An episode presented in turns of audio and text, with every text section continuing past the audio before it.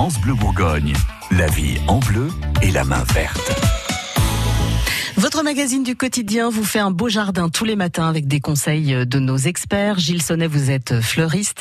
En ce moment, on pense à ces clématites. C'est une, une plante qui va grimper. Il faut y penser, ça, en la plantant? Oui, les clématites, en général, il faut une structure euh, pour les, les guider. Euh, ça peut monter jusqu'à 10 mètres de haut. Donc ça peut s'étendre sur 10 mètres en fait, donc c'est énorme.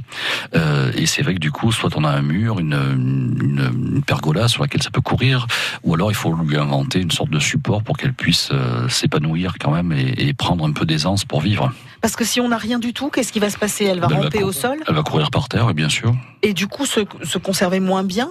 Ben, ça va être moins élégant quand même d'avoir des fleurs qui courent par terre. Euh, on, en, on profitera déjà moins des fleurs. Euh, ça risque de s'abîmer beaucoup plus rapidement avec le vent et le frotti-frotta sur le sol. Du coup, ça va se mélanger peut-être avec d'autres essences, donc c'est pas très très élégant toujours. Ça peut être très joli, hein, mais mais voilà, il faut faut le maîtriser. On dit toujours la clématite, mais on devrait dire les clématites parce que c'est un peu comme les roses. Il y a un nombre de variétés incroyables. Ah oui, oui, il y en a énormément. Il y a des petites fleurs euh, minuscules, il y a des énormes fleurs qui font 20 cm de diamètre. Il y a vraiment des couleurs euh, assez assez belles. Il y a vraiment beaucoup beaucoup de variétés de clématites dans les roses, dans les blancs, dans les violets. Euh, donc ça c'est c'est une plante assez extraordinaire. Le petit secret pour avoir une belle floraison, c'est d'avoir toujours le pied à l'ombre et la tête au soleil. Ouais. Alors, moi, Alors c'est pas toujours facile. Quand je me fais bronzer, je fais l'inverse. Hein. Ouais.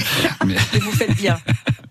C'est pas toujours facile, non, parce qu'il faut choisir un peu l'endroit où on met son pot euh, pour que l'orientation euh, du, enfin, le, le, soleil puisse euh, vraiment pas trop taper sur le, le pied. Mais alors j'ai déjà vu, il y a des gens qui mettent un, un morceau de, de, de, de, pot de fleurs en terre cassé oui. mmh. au pied pour justement lui apporter un petit peu d'ombre. Ça lui apporte un peu d'ombre et puis le, le, le plus joli, c'est quand même d'apporter une deuxième plante qui peut être, je sais pas, une myrte, une autre plante qui va être pas pas très haute en fait. Ah, qu'on va mettre au pied pour la protéger. Alors peut-être dans un autre pot, comme ça on laisse bien respirer sa clématite dans son pot, elle peut profiter pleinement du, substrat qu'on lui apporte.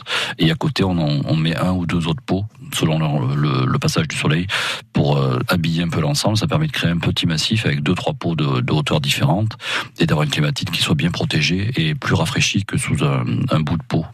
Merci Gilles Sonnet. Si vous avez envie de retrouver les conseils de nos deux experts jardins, hein, puisqu'on a aussi euh, Nicolas Brune euh, le matin un petit peu plus tôt, vous avez rendez-vous sur francebleu.fr. France Bleu.